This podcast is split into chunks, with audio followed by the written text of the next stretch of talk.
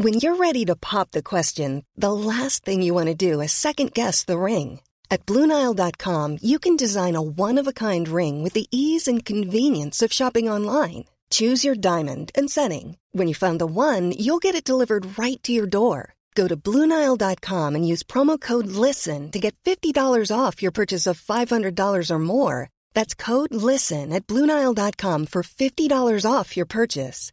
Bluenile.com code LISTEN. I'm Sandra, and I'm just the professional your small business was looking for. But you didn't hire me because you didn't use LinkedIn jobs. LinkedIn has professionals you can't find anywhere else, including those who aren't actively looking for a new job but might be open to the perfect role, like me. In a given month, over 70% of LinkedIn users don't visit other leading job sites. So if you're not looking on LinkedIn, you'll miss out on great candidates like Sandra. Start hiring professionals like a professional. Post your free job on linkedin.com/people today. Hold up. What was that? Boring. No flavor. That was as bad as those leftovers you ate all week. Kiki Palmer here, and it's time to say hello to something fresh and guilt-free. Hello Fresh. Jazz up dinner with pecan-crusted chicken or garlic butter shrimp scampi. Now that's music to my mouth. Hello Fresh. Let's get this dinner party started. Discover all the delicious possibilities at hellofresh.com. Bienvenue sur le podcast qui vous donne de l'empowerment. Si vous êtes ici, ce n'est absolument pas par hasard. Je suis Laurita et ma mission est de vous guider vers une vie plus consciente, plus alignée et plus harmonieuse. Je vous diffuse chaque jour de l'inspiration et partage mes réflexions pour vous permettre d'incarner la personne que vous méritez d'être. Si ce podcast vous plaît, je vous invite à le partager, à le noter avec la note qui vous semble la plus juste et à vous abonner pour ne rien louper. Bonjour à tous, aujourd'hui nous allons parler de corps de souffrance.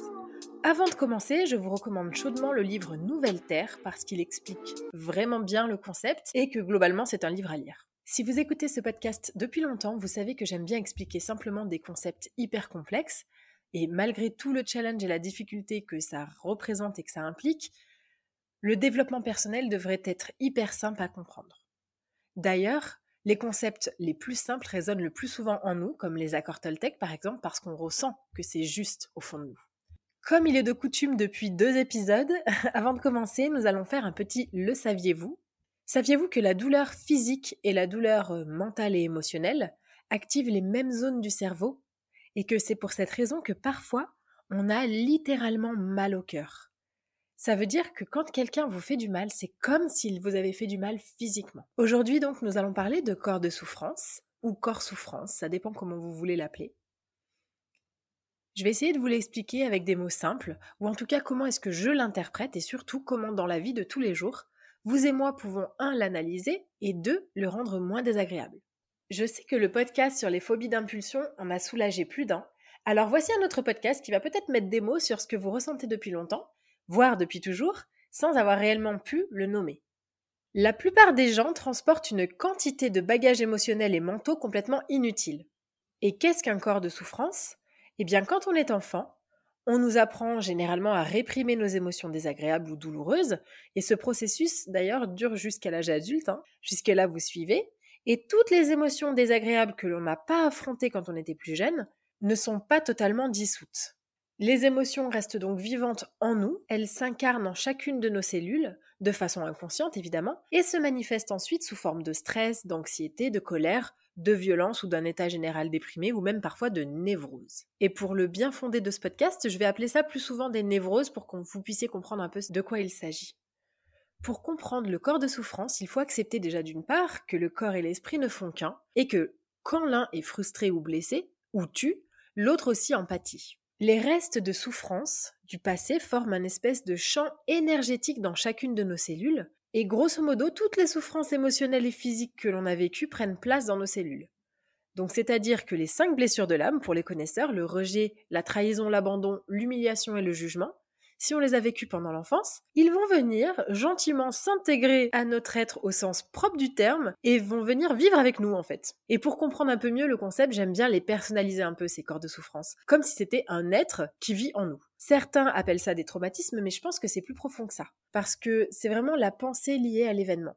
Ça veut dire que quand on subit une souffrance émotionnelle, nos cellules, notre corps, est profondément transformé lui-même dans son intégralité et c'est comme si finalement les douleurs émotionnelles laissaient des séquelles. Je ne sais pas si vous me suivez. J'espère que c'est clair, mais résumé en une phrase, quand vous êtes enfant, vous réprimez parfois vos émotions désagréables ou vos souffrances, et boum, elles restent en vous quand vous grandissez et se présentent sous forme de névrose. Voilà. Donc ce qui est génial avec le corps de souffrance, c'est que bien sûr, il n'est pas uniquement individuel, mais on a aussi tous ensemble un corps de souffrance collectif, vous, moi et tout le monde, vécu par les humains depuis la nuit des temps, donc ça veut dire la torture, l'esclavage, les viols, la guerre et tutti quanti.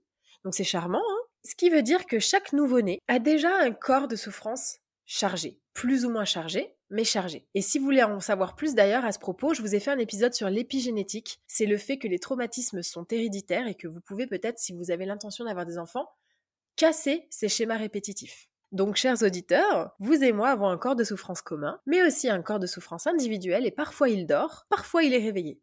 Ne vous inquiétez pas, c'est hyper théorique pour commencer, mais comme ça, on va pouvoir rentrer dans le concret et vous saurez de quoi on parle. Nos corps de souffrance sortent de leur latence pour se sustenter, c'est-à-dire aller chercher de quoi manger, soit dans nos pensées, si on est seul, soit chez les autres dans leurs actions ou leurs paroles, ou parfois dans des interprétations, bien sûr. Et c'est quelque chose qui va nous faire ressentir des émotions négatives, parce que bah, le corps de souffrance, comme son nom l'indique, il va s'alimenter de souffrance. Donc il va aller chercher tout ce qui pourrait l'alimenter. C'est-à-dire que le corps de souffrance est déclenché par des événements extérieurs, et s'il n'y en a pas, il est déclenché par nous-mêmes. Super. C'est vraiment la raison pour laquelle on est malheureux parfois. Vous avez peut-être dans votre entourage des gens qui justifient le fait qu'ils vont mal par ce qu'ils ont vécu par le passé. J'ai une amie dans mon entourage qui ne va jamais bien.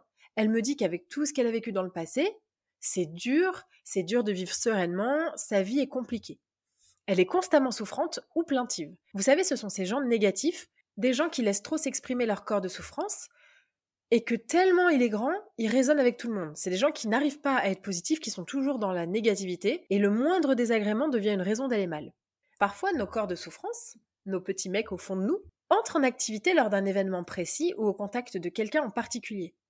Ce qu'il faut comprendre, c'est que ce n'est pas nécessairement réciproque. On peut avoir un corps de souffrance qui s'active quand quelqu'un fait quelque chose et la personne en question ne sent rien du tout parce que lui, tout va bien. Exemple, vous avez subi des moqueries quand vous étiez jeune, et si vous avez un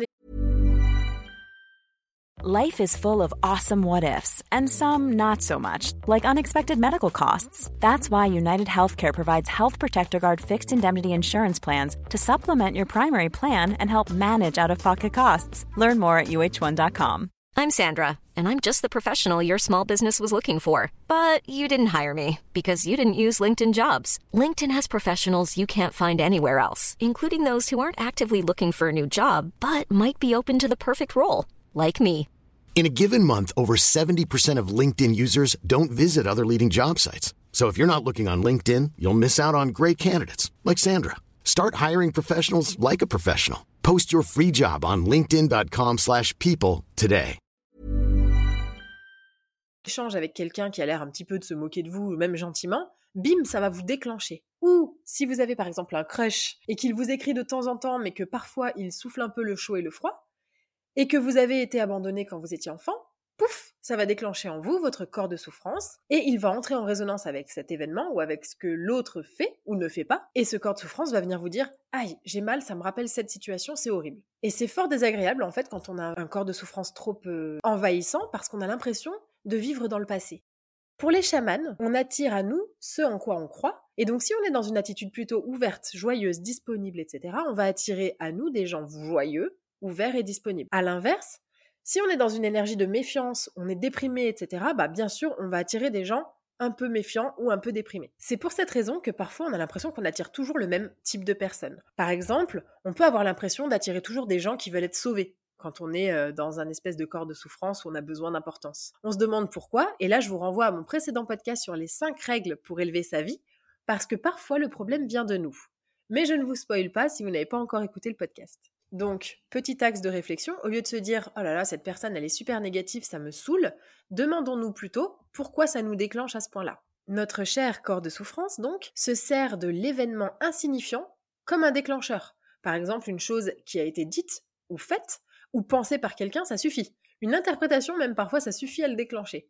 Par exemple, une personne qui a écrit un texto sans smiley, Ça peut réveiller le corps de souffrance et c'est parti pour la valse interminable des il a pas mis ça parce qu'il est saoulé Est-ce qu'il est froid Oh là là, ces points de suspension, qu'est-ce que ça veut dire Mince, oh là là, je suis très ça et j'ai dû faire quelque chose de mal et voilà, ça se termine toujours pareil, etc. Vous voyez ce que je veux dire? Le corps de souffrance ne s'alimente que de pensées négatives puisque c'est ce dont il est constitué. Autrement dit, le moindre faux pas de l'autre l'alimente. Il se nourrit d'une énergie compatible à la sienne, et donc c'est comme une espèce d'entité indépendante qui vit en nous, ça fait très euh, bipolaire, hein, cette histoire, très schizophrène. Un espèce de groupe de cellules, si vous voulez. Et toute expérience émotionnellement douloureuse peut lui servir de combustible, de mélodrame relationnel. Il va parfois essayer de les provoquer. Je ne sais pas si vous avez déjà été en conflit, par exemple, dans votre couple, et que vous allez chercher l'autre. Vous allez chercher l'autre, essayer de le déclencher. Ça, des fois, on se dit, mais pourquoi je fais ça? Ça sert à quoi? Et en fait, c'est simplement un mécanisme inconscient qui se joue, c'est le corps de souffrance qui s'exprime et qui veut aller réveiller le corps de souffrance de l'autre. Comme il se nourrit d'émotions négatives, il va essayer de les générer chez l'autre, ou en tout cas de générer le conflit parfois, et d'analyser ses comportements, ses actions qui vont lui permettre après de s'alimenter de ses pensées négatives. Parfois, on croise des gens avec lesquels nos corps de souffrance ne résonnent pas. Autrement dit, on n'a pas les mêmes traumas, on n'a pas les mêmes névroses, et du coup, ça rentre pas en résonance, et dans ce cas-là, généralement, ça donne des relations plutôt saines. C'est ce qui se passe avec vos amis. Vous avez chacun vos souffrances et votre passé, mais ça résonne pas, donc du coup, vous vous entendez bien et vous êtes content de vous voir. Mais parfois, et c'est tout l'objet du podcast, les deux corps énergisants, les deux corps, euh, les deux centres d'énergie, vont se répondre l'un l'autre.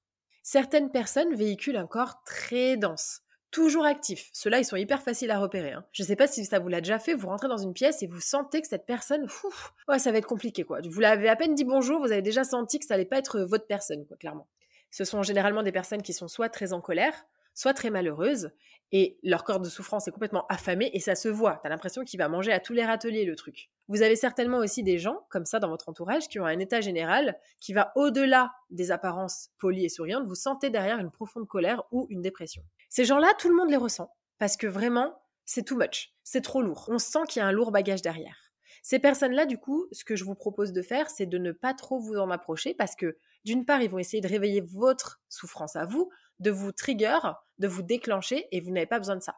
De deux, si vous y allez, vous allez peut-être vous retrouver dans un triangle dramatique. Je vous ai fait tout un podcast là-dessus également, c'est très intéressant, allez l'écouter. Et parfois, et c'est ça le plus frustrant, je pense, certaines personnes font très bonne impression, s'entendent avec tout le monde, tout le monde les adore, mais pour autant, avec vous, je sais pas, il y a un truc qui se joue pas, il y a un truc qui va pas, quoi. Il y a un truc, vous n'arrivez pas à expliquer ce que c'est, mais vous le sentez pas. Alors que tout le monde vous dit que c'est une personne absolument remarquable, exceptionnelle, etc. C'est ce qui se passe d'ailleurs dans le côté euh, pervers narcissique et euh, victime. Quand on est à l'approche d'un pervers narcissique, apparemment, il est bien sous tout rapport et tout le monde le kiffe. Et nous, je sais pas, nous, on se sent pas bien à son contact. Bah, c'est exactement ça. Quand un corps de souffrance entre en résonance avec celui de quelqu'un d'autre, c'est horrible parce qu'on arrive d'une part pas à mettre les mots dessus et même quand on arrive à les mettre, soit l'autre ne comprend pas, soit les autres ne comprennent pas. Et parfois, on, sent quelque chose d'inexplicable, et en fonction du niveau d'éveil de l'audience, personne ne sentira rien. C'est pourquoi parfois on se retrouve dans une relation où l'autre souhaite nous voir nous, il veut vraiment nous voir, il nous adore, et nous, bah, ça nous coûte énormément de le ou la voir. Tout se joue à un niveau hyper inconscient dans ces histoires. C'est pour ça que parfois on se sent un petit peu incompris, et on se sent seul aussi parce que c'est quelque chose qui se joue à un niveau énergétique et que personne n'a la même énergie que nous. Je vous donne un exemple. Ma blessure de l'abandon est encore très vive et elle est mise à mal quand au sein d'un groupe restreint, euh, les gens se voient sans moi. Donc là, je parle d'un groupe de 2-3 personnes.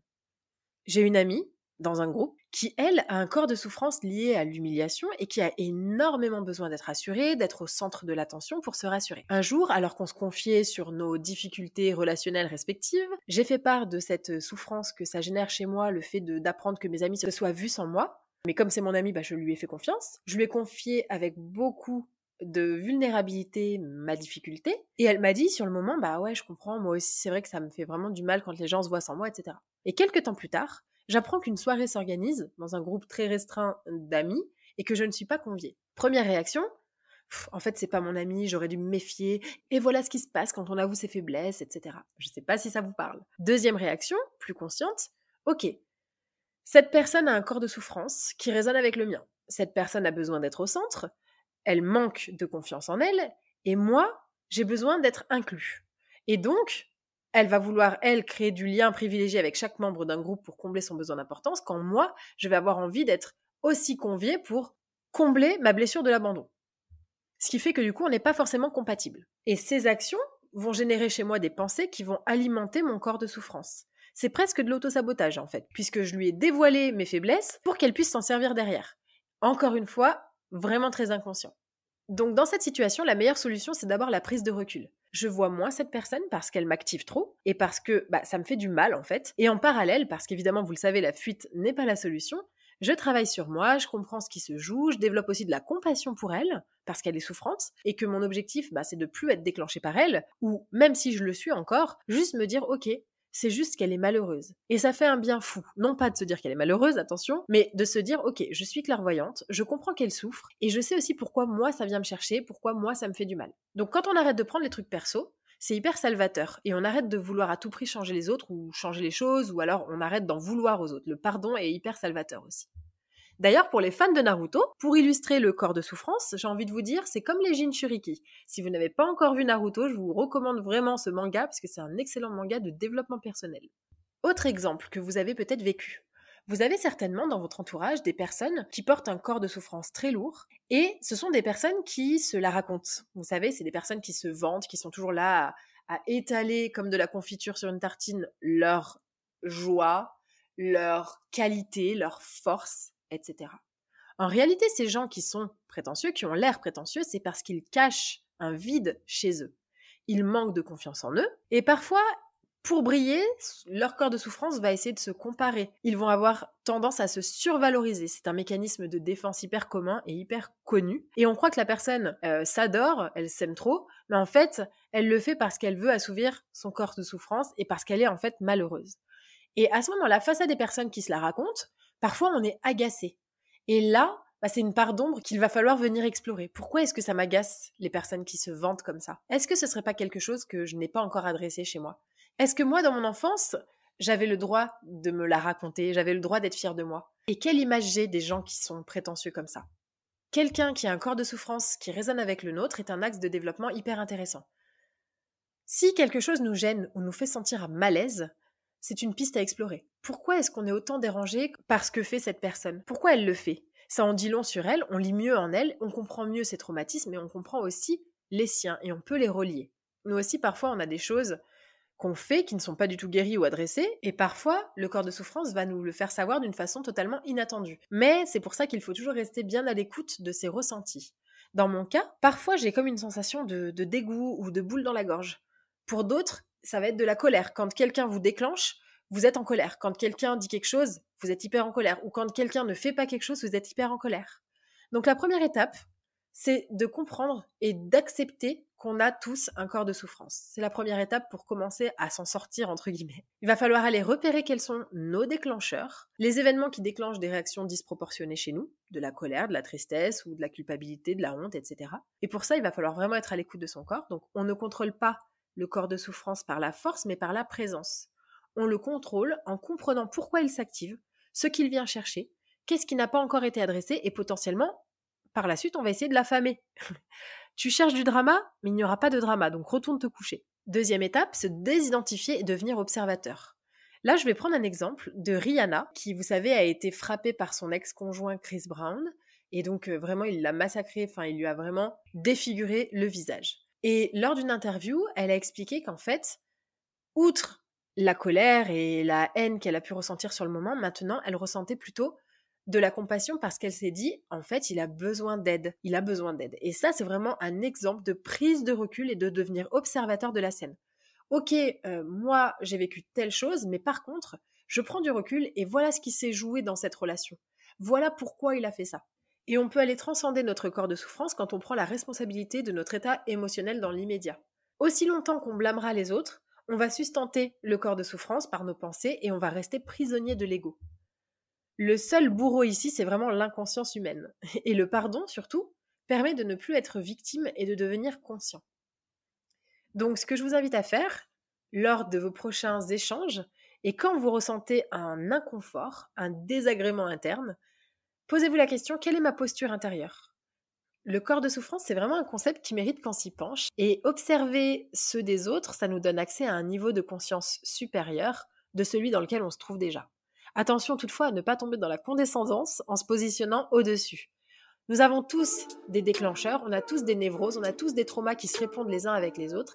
Et mon conseil serait de vous entourer de personnes qui forcément ont des névroses, parce que tout le monde en a, mais en tout cas qui ne viennent pas déclencher quelque chose chez vous dans l'immédiat.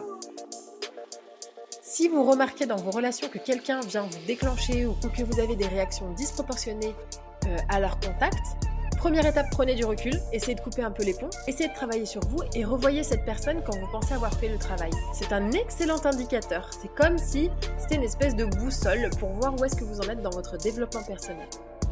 J'espère que ce podcast un peu complexe vous a plu, qu'il vous a parlé et j'ai hâte de vous retrouver dans un prochain épisode.